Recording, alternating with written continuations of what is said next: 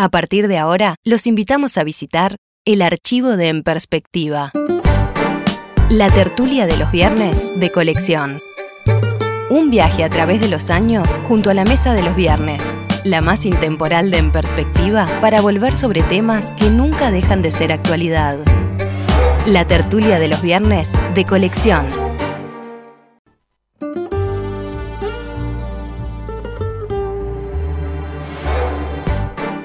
Abrimos, señoras y señores, la mesa de En Perspectiva en este viernes, que es 10 de febrero de 2017, con Mauricio Rosenkopf, como ya escucharon, buen día. Buen día. Con Juan Grompone, ¿cómo te va? Buen día, ¿qué tal?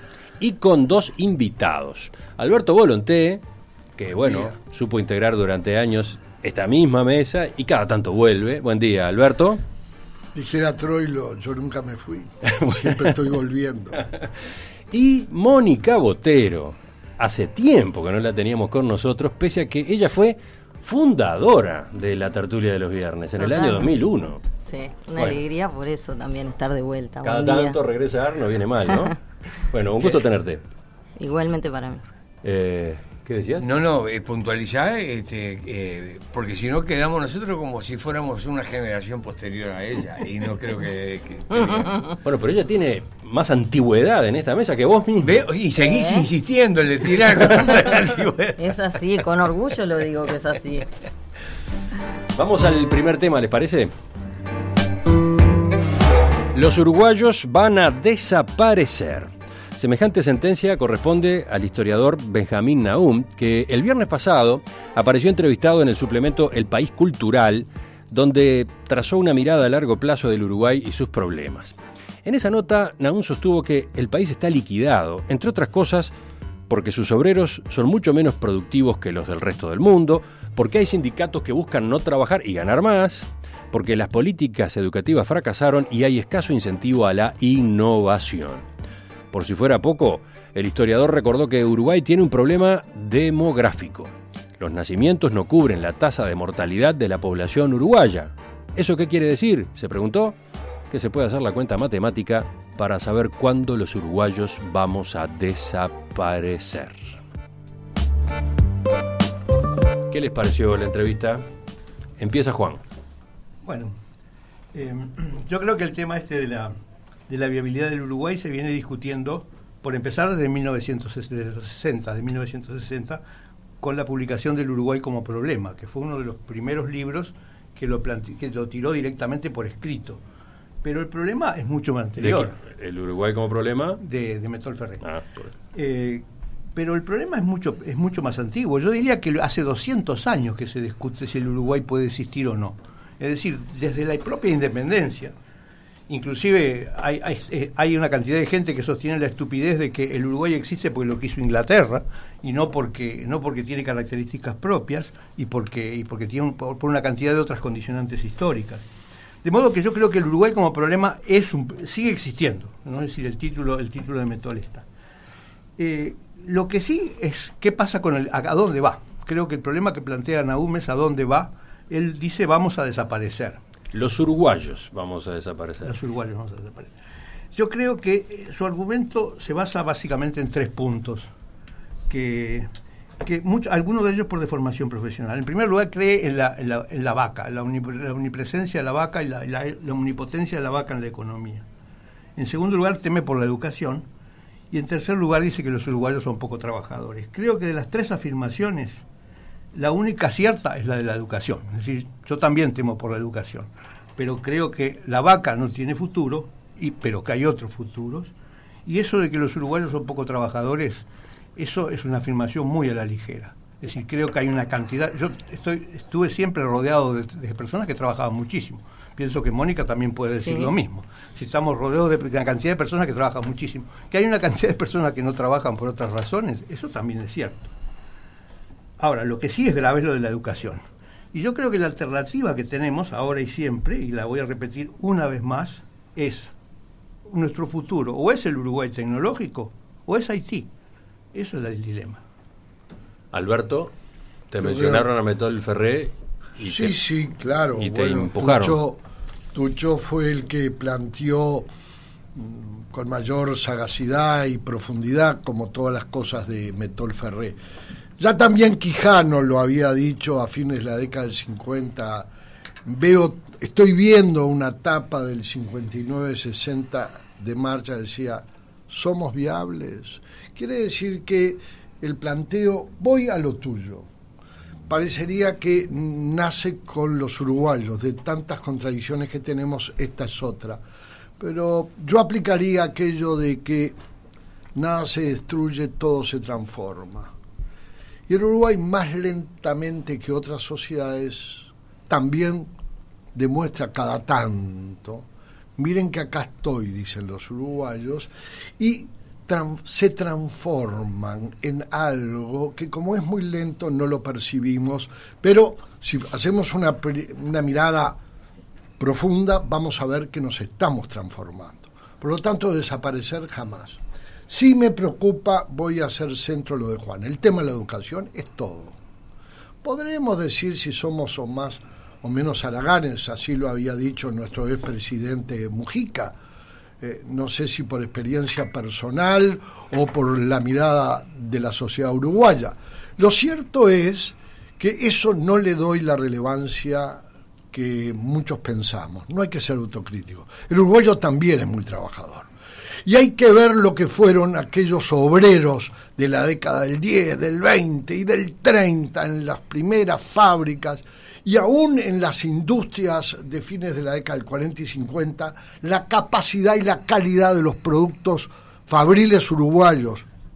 Bien, por lo tanto, eso no. Aún plantea la pregunta a propósito de hoy, ¿no? ¿Qué ha pasado con aquella actitud en los últimos años? Bueno, eh, lo que sucede es que hoy estamos en una cruz de caminos donde hay que distinguir qué es capacidad de trabajo. ¿Es sentarse frente a una máquina y cortar madera o cortar acero y no parar y, que las manos nos queden encallecidas, como se decía antes? Mira qué trabajador, mira esas manos. No, hay que mirar las cabezas. Si esas cabezas fueron realmente aplicadas. Y para eso necesitan estudio, para eso necesitan educación. Por lo tanto, al final, Juan, viste la vuelta que di para decirte que lo central está ahí. ¿Quién sigue? Bueno, dejamos a Mónica para el final. para que aclares todo. Tranquilo, tranquilo.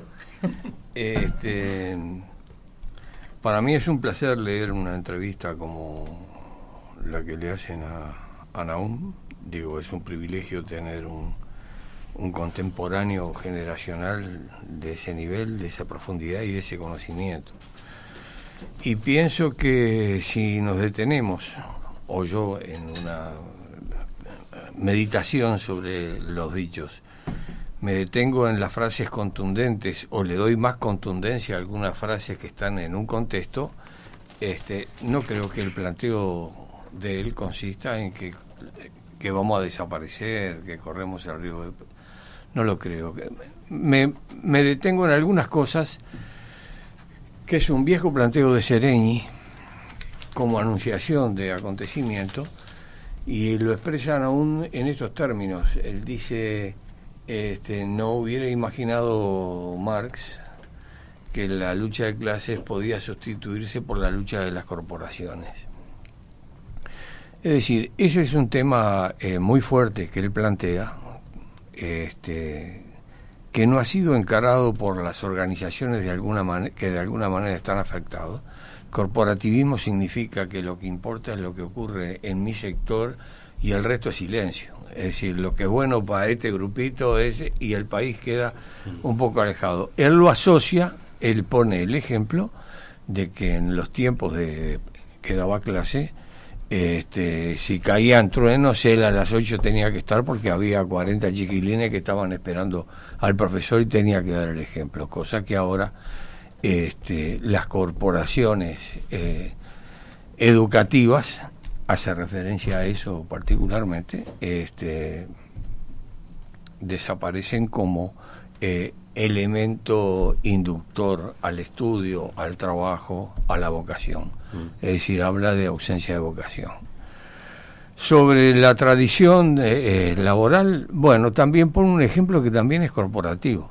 Es decir, eh, los localiza, localiza eso en la sanidad y localiza eh, cuando afirma que los recolectores eh, de residuos, este, su aspiración es trabajar menos y ganar más, lo que es muy loable entre nosotros. Este, eh, pero que de alguna manera eh, la tarea que se tiene que realizar queda siempre con peros pendientes.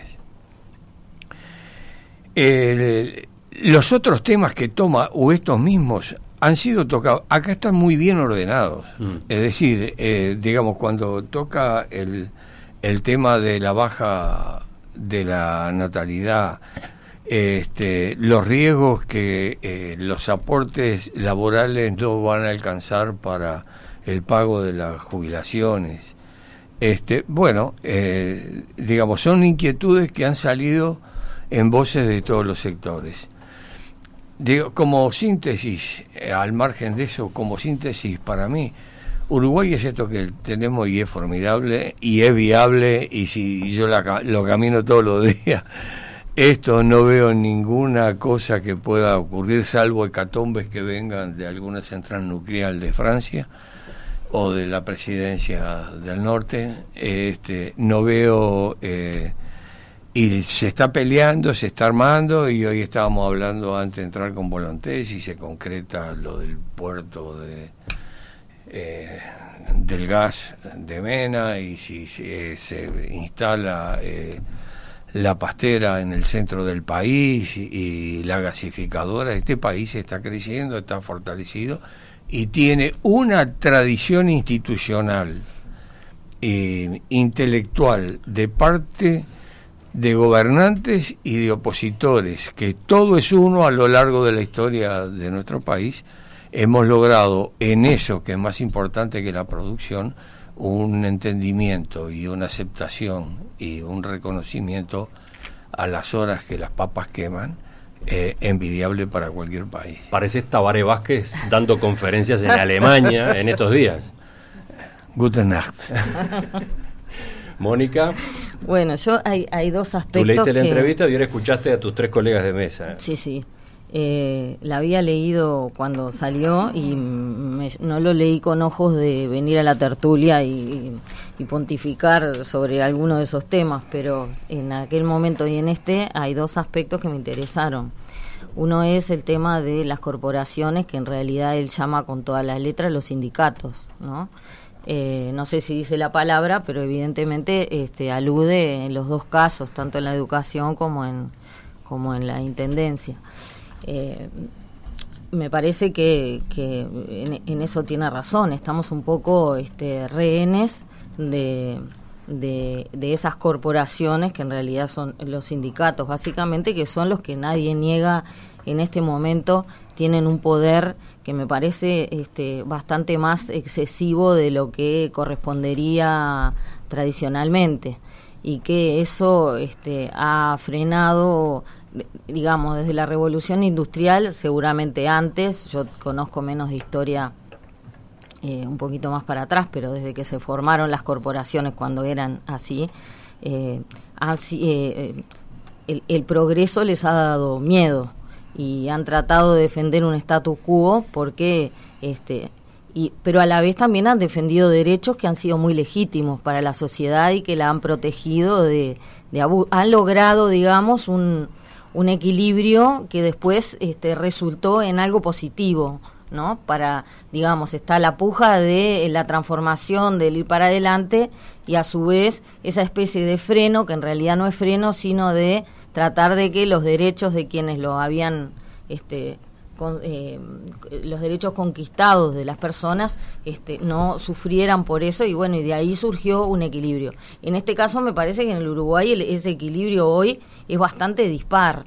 Este, está ganando más el, el, principio del reivindicar los derechos que el de hacerse cargo de que eso también implica obligaciones. Y entonces eso ha generado este, un problema para el país y, y, lo está, me parece que frenando un poco en algunos aspectos. Todos sabemos que hay un montón de inversiones que no han venido o están dudando seriamente de venir al país justamente porque saben que la cuestión sindical es un problema serio. Mm. ¿no? Bueno, la inversión de UPM en su segunda planta de celulosa tiene como uno de los puntos delicados que marco de relaciones laborales habrá, sobre todo en la etapa de la construcción, ¿no? En la época en la que se lleve a cabo la obra de la planta. Claro. Este, una por Naún y una por cuenta propia. Este, no menciona la palabra sindicato Naún, en el No, reportaje. pero habla de No. ADEOM y Habla- habla de este Digamos, yo quienes eh, frenaron el, el tema de la educación, Si los de- corporativismos y los corporativismos fueron sin duda si este, te- los sindicatos de la educación. Sí, ¿no? si te, si te yo los ejemplos que no involucra a todo el sindicato, No, no, sino no. a sectores. Eh, en tu Y caso por- no. y en mi caso es, digamos, hay eh, corporaciones que son muy fuertes y que fueron gobierno y que tuvieron una gran presencia y que también lo aspiran. Es decir, y ya que hablamos de sindicatos, este, el- la lucha del Sindicato Único Nacional de la Construcción reclamando seguridad porque tenían un índice de mortandad que no tenía ningún ningún otro gremio ni ninguna otra patronal, este, eh, de alguna manera obligó a una corporación como el- el- la Cámara de la Construcción a eh, Sí. ceder y tomar medidas, porque los cálculos que hacían ellos sale muy caro como inversión tener esa protección. Es decir, que te diría, como dice el eclesiastés, ni tanto ni tampoco. Totalmente, por eso fue lo que dije, que la, idea es que, que haya un equilibrio y una dialéctica, como dicen algunos de nuestros ex amigos, tuyo y mío, este, Ellos sobre materialistas, ¿eh? materialistas sobre, este, diabéticos. una dialéctica, digamos, entre, entre una puja por, por conquistar derechos y por eh, avanzar. Porque por un lado sabemos que el Zunca ganó eso, pero por otro lado también sabemos que la falta de productividad, el, digamos, el atraso tremendo en los niveles de productividad ha este, frenado también inversiones. Ahí está donde lo que te digo es de conseguir muchos derechos que son justos, pero no este, hacer la otra parte, que es la de asumir determinadas obligaciones y compromisos. Hay, hay inversiones en la construcción que no se hicieron porque lo que cuesta en mano de obra construir un metro cuadrado aquí por el costo este, mano de obra es mucho más alto que en casi la mayoría de los países, que eso sí lo dice. Alberto, lo dice, Mónica, muy brevemente. Alberto levanta la mano Yo ahí en cuando el dije rincón. invoqué a Troilo, yo digo que de la tertulia no me fui porque cuando no estoy aquí la escucho y se aprende. Y entonces veo, a modo de resumen, que entre la educación y el- las corporaciones es uno de los anclas del país. Pero, mi querido Ruso, me permito leer lo que dice la nota. La nota y lo que dicen aún en la nota. Creo que el movimiento sindical, así que lo nombra, se compromete al tener a Dion. Es gravísimo. Como yo comparto contigo lo que tú dijiste. Es distinto, lo- para un poquito. Él habla con gran respeto al movimiento sindical duda, y se yo- compromete por tener eso, pero no generaliza que el tema de la corporativización es un problema del movimiento sindical.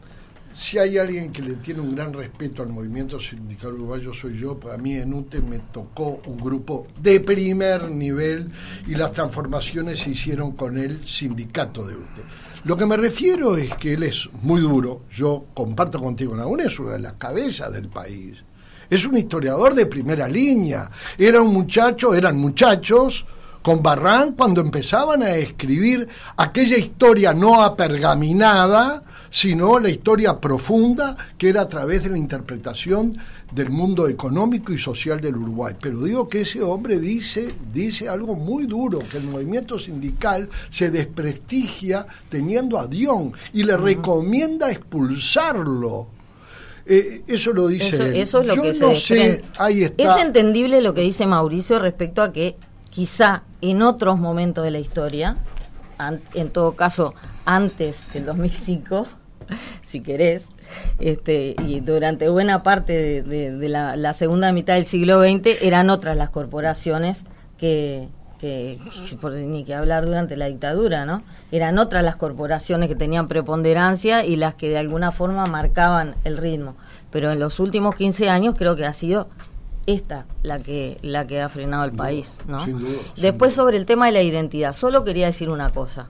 A mí no me da miedo, y eso que no me considero millennial, ojalá lo fuera, ¿no? Porque hubiera nacido del 82 para acá y fue un poquito antes. Pero te sigo, te sigo el tango, Alberto. Eh, nuestro amigo común Horacio Ferrer, el gran poeta Horacio Ferrer. ¿Y qué amigo? Ante un tango que se llama El tango no va a morir, que lo canta otro amigo y que lo compuso otro amigo, él dijo, ¿Cómo que no va a morir el tango? Claro que murió el tango. Si murió el Imperio Romano, el tango también va a morir. Pero qué huella va a dejar. Ah, y sabés que pensando en lo del Uruguay y su ah. viabilidad, mm, se me vino a, la cabeza eh, esa frase de Horacio. Qué jornada tanguera nos mandamos hace unos años en Buenos Aires con Horacio. Sí, sí. Buen recuerdo. Dice Marrón del estadio, que cada tanto aparece, podrán desaparecer los uruguayos los orientales jamás, porque no somos como Mujica y su barra. bueno, yo quiero citar otra frase del Eclesiastés. Es la economía, estúpido. Creo que el fondo del problema... Está, como Rosenkopf, ya. citando la misma fuente. Ya no se le puede creer a nadie en esta mesa. Dale. Ni al Eclesiastés. ni al Eclesiastés. Este, creo que el tema, a mí lo que me preocupa es que Barran y Naún estudiaron a lo largo de, no sé, 6 más 7, 13 tomos, la ganadería en el Uruguay y, simplemente no siguieron porque el próximo la, próximo tramo después de Valle iba a tener 47 tomos, ¿no? Así que ahí inclusive por eso dejaron de estudiar el problema de, la evolución del Uruguay ganadero. Pero yo creo que eh, lo que dice Naum es no puede concebir otra cosa que el Uruguay ganadero. Y el gran problema del Uruguay es no poder concebir otra cosa que el Uruguay ganadero y productor de alimentos. Y ese Uruguay es el que se camina rápidamente hacia Haití. Es decir, camina, ese es el Uruguay que camina hacia el desastre. Entonces, ese es el rumbo que hay que cambiar. Yo, todo lo demás creo que es, es, subsidiario. Lo fundamental es qué pasa con la economía del Uruguay, porque eso es lo que va a condicionar todo lo demás. Eh, perdón, Juan, coincidiendo en la raíz, hago una aclaración de hoy. La producción de carne del Uruguay es de última generación. Le han sumado una inmensa tecnología. Acá se mataba el novillo de 4 a 6 años, hoy abajo de 22 meses. Hoy duplicamos en exportaciones a Argentina, pero nuestra carne no va al voleo va porque atrás de esa carne hoy hay una suma de conocimientos muy grande. Ni hablar que hace referencia aún a la agricultura, que dice que a partir de la crisis argentina del 2002-2003 nos felizmente invadieron con una nueva cultura productiva que es la agropecuaria. Ahora bien, no es una controversia que planteo contigo. Digo que Uruguay en sus transformaciones, por eso digo, nunca vamos a terminar, nunca nada se termina, todo se transforma, pero el Uruguay demuestra en lo suyo que ha sabido progresar muchísimo. Ahora, que si no nos abrimos al mundo tecnológico, que es el conocimiento y la educación, estamos perdidos, estoy de acuerdo. Los oyentes también opinan, los oyentes también participan. Tengo varios mensajes. Eh, no sé si alguno de ustedes todavía tenía algo para decir, Mauricio, Mónica, pero dice Gustavo, no había leído el artículo del suplemento del país que da origen a esta nota. Lo hice ahora y siempre es un enorme placer encontrarse con el profesor Nahum. Aún así, y a riesgo de tomarme una libertad indebida, quisiera hacer un par de comentarios que me surgen. Comparto en alguna medida cierta desazón sobre la sociedad uruguaya que transmite Nahum. No llego al sentimiento que expresa y que también recuerdo en otra nota suya, en la que confesaba sentir lo que el novelista Henning Mankell expresó con dolorosa melancolía, que a su alrededor crece una sociedad que le resulta ajena. Pero luego, y excepto que sea metafóricamente, creo que no es correcto decir que el Uruguay va a desaparecer, al menos no es correcto argumentando que se debe a su tasa de natalidad. Si ello fuera cierto, antes que el Uruguay desaparecerían algunas decenas de países, desde Andorra, San Marino o Mónaco, convengamos que pese a todo quizás sean menos importantes que Uruguay, pero también Alemania, Japón, eh, Corea del Sur, Hong Kong, Canadá, Finlandia o España, estos sí más importantes que nosotros. Existen en el planeta 70 países, en general con poblaciones longevas, en los que la tasa de natalidad es menor que la nuestra. Claro, se dirá que algunos de ellos reciben flujos migratorios que sostienen la sociedad. Puede ser, pero en todo caso el asunto no parece tan terminal como se presenta en esta columna para tratar de abonar esa idea recurrente de que somos un país de cuarta categoría lleno de holgazanes que va contra pelo del mundo civilizado, etcétera. para mi gusto, termina diciendo, la entrevista de Anaum tiene otras aristas mucho más interesantes en las que habría que detenerse. Juan, estabas escuchando y ibas a saltar, ¿por qué? No, no, no. No, pero hay una arista sí que hace referencia que no tocamos. Eh, que cuando entra a clase el mate está autorizado y, este, y el celular está encendido. Entonces este, es muy difícil este, motivar en la educación y en la transmisión de conocimientos y, conceptos éticos a una eh, generación eh, que vive más prendida al, a un aparatito manual que a una eh, charla con un profesor que está lleno de eso, Eso, lo, analizan aún, pero tal vez sea para otra conversación, ¿no? No, digo simplemente anotándolo este, y que realmente es un problema. Una nota sobre el mate. Hasta donde yo sé, el mate fue derogado por la torre. Y no creo que nunca, nunca haya sido derogada la derogación. Creo que sigue prohibido el mate. Eh, yo... No tenía ese dato. Sí, fue derogado por la torre, sí. No, primero, vamos a liberar de esa resolución. De la administración pública, de la administración pública. Ah, bueno, esto no es una oficina pública, así que Volonté puede venir con el mate. Adelante con fe, Volonté. el mate es una prueba de la honestidad uruguaya. En la Cámara de Representantes, en las dos, senadores, y por hace muchos, muchos años, a mí me gustaba ir a escuchar los debates previos a la elección del 58. Tenía 17 años y yo veía que muchos legisladores, o algunos, que me encantaba verlos, y qué oratoria, qué fantástico, qué programa, era un programa, salíamos de la facultad, año 58 estaba en discusión la ley orgánica, y yo decía, pero qué manera de tomar té, y dijo, tiene el mismo color, son otras cosas. Entonces ahora todo se blanqueó, se toma mate en mate y las otras cosas no dejan ya más las tazas de té con colores. ¿Pero para dónde se Mónica. Este, no, yo no, no quería cortar, al final la tanda la pasó Alberto, pero no quería cortar a Mauricio porque el tema me parece interesante. Sabes que hay profesores que quizá manejan un poco más la herramienta de las multipantallas y lo que hacen es eh, integrarlas a la clase para este porque hay cosas contra las que se supone que por lo menos en este momento no puedo decir y menos si estás solo en eso. Nadie le va a pedir al profesor Naum que, integre, pero usan el celular en la clase, el profesor también, porque así de esa manera, este, yo a veces le digo a mis hijos, si lo tengo enfrente y los veo con el celular, le digo, ¿para qué te voy a mandar un mensaje? Te voy a decir lo que así me das bola.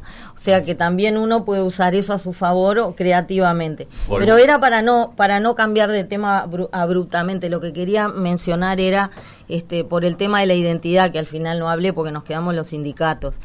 El otro día justo estaba leyendo a este, a, este filósofo que murió hace poco, Bauman, que, no había tenido el gusto eh, antes que muriera y que murió con 97 años en enero, que es el, que planteó la teoría de la era de la liquidez, la sociedad líquida, o, este, como llama Lipovetsky, el, el, la hipermodernidad. Él pasó de la era del vacío a, la ahora a lo que se llama la era de la hipermodernidad, donde hay un hipercapitalismo, donde, donde todo es un, un hiper, ¿no? Desde el hipermercado hasta la hipertensión, supongo que también debe ser un signo de estos tiempos, vaya a saber.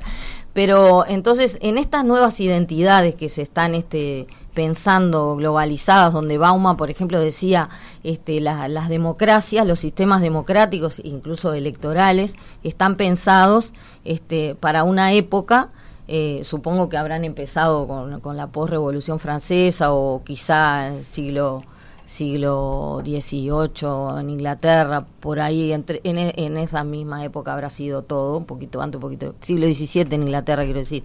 Eh, esta forma de, de, democracia se, se, de alguna forma se pensó y están hechas para eh, gestionar un país y, y, no tienen en cuenta la, la interdependencia eh, las eh, digamos, el hecho de que tus decisiones ya no dependen como presidente o como gobierno de, de, tu país, sino tenés que estar mirando para afuera y ver cómo tu decisión está rebotando como un billar en otros países y cómo a su vez a vos te rebotan las decisiones de otros. No está diseñada para eso y entonces hay que pensar nuevas identidades nacionales. Bueno, digo un poco para también mirar para afuera porque Naum dice en 30, 40 o 50 años. Bueno, tendremos que pensar en 30, 40 o 50 años qué tipo de sociedades tenemos, donde eh, los chicos de hoy que van a ser los adultos y los que dirijan a los países este, están pensando continuamente en términos globales pero a su vez también este, eh, les va a interesar reivindicar la identidad. Él pone el ejemplo de España, ¿no? Dice,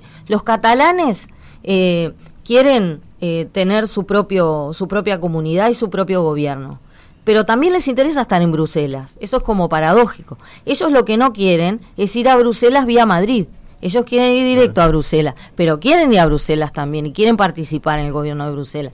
Entonces, cuando hablamos de si vamos a existir, no solamente en términos demográficos, quizá tengamos que pensar cómo vamos a existir con la cabeza que vaya a haber, este, con la democracia en función de la globalización y de la interdependencia de, lo, de, lo, de las nacionalidades dentro de 50 años, ¿no? La entrevista con Benjamín Naún se publicó el viernes pasado en el suplemento El País Cultural. Eh, pueden repasarla, conviene que la lean si no han podido acceder a ella. Eh, la pueden encontrar eh, en internet, por supuesto. Pero si el problema es para dentro de 30 a 40 años, lo que podemos decir para cerrar este bloque, después vemos. Estás escuchando la tertulia de los viernes de colección.